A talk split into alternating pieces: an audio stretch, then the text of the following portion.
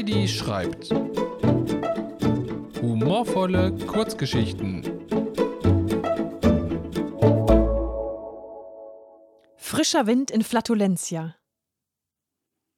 Den Bewohnern des kleinen Dorfes Flatulentia, nicht unweit von Venedig entfernt, wurde abends ein besonderer Ohrenschmaus geboten. Dieser kam weder aus dem Radio, noch entsprang er einem liebevoll gespielten Instrument. Er fand seinen Ursprung in den melodischen Winden, die sich allabendlich ihren Weg durch die Gassen bahnten. Sie erklangen, wenn die Sonne am Horizont zum Abschied winkte und die Dämmerung damit begann, ihren Mantel auszubreiten. Der Komponist dieser musikalischen Untermalung war Franz, der Nachtwächter. Franz war klein und führte stets eine Leiter mit sich, die er präzise an jede Laterne lehnte. Das darauf folgende Prozedere war stets gleich. Mit einer kleinen Öllampe erklomm er die Sprossen, zog geschwind seine Hose unter die Pobacken und fuchzte liebevoll in die Flamme seines Lämpchens. Eine beeindruckende Stichflamme sagte klangstark Hallo, bevor sie auf den Docht der großen Laterne übersprang. Kinder tummelten sich hinter Wohnzimmervorhängen, um einen kurzen Blick auf dieses Spektakel zu erhaschen, während es für ihre Eltern das Zeichen war, ihre Arbeit niederzulegen, um heimzukehren. Doch an diesem Abend warteten alle vergebens auf die Winde, denn Franz war abgelenkt. Gerade stieg er die Leiter zur ersten Laterne hoch und wollte sich ans Werk machen, da hielt er inne. Eine imposante Erscheinung schritt von Laterne zu Laterne die Gasse hinauf, mit purer Eleganz, wie er fand. Begleitet von einer wundervoll hell klingenden Melodie, furzte sie mühe und geruchlos jede Laterne an. Sogar die Blumen, die drumherum standen, lächelten beeindruckt und machten große Augen, statt wie sonst einzugehen.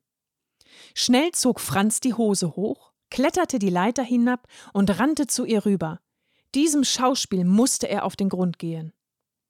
Angekommen stellte er überrascht fest, dass die Erscheinung deutlich größer war als er. Und eine Frau. Hey, was machst du da? Das ist mein Job, rief er empört. Du musst Franz sein. Ich bin Viola, entgegnete die Frau freundlich. Dir werden starke Blähungen nachgesagt, führte sie ohne Umschweife fort. Franz schluckte. Ja, die habe ich. Aber schämen tue ich mich nicht dafür. Anstatt dass dabei meine Tapeten von der Wand kommen, gehe ich lieber raus und tue damit etwas Nützliches. Die Laternen müssen schließlich entzündet werden. Sonst weiß jedoch keiner, wann der Abend beginnt. Die meisten Bewohner sind nicht so helle, musst du wissen. Das Dorf verlässt sich auf mich. Ich will dir deine Aufgabe gar nicht streitig machen, lieber Franz. Ich möchte dir helfen. Für die starken Blähungen kannst du nichts. Jeder von uns hat sein Päckchen zu tragen. Doch du trägst ein weiteres auf deinem Rücken. Ich beobachte dich seit einiger Zeit. Dein schmerzverzerrtes Gesicht beim ständigen Hose hoch, Hose runterziehen blieb mir nicht verborgen. Offen mit seinen Blähungen umgehen, das war eine Sache.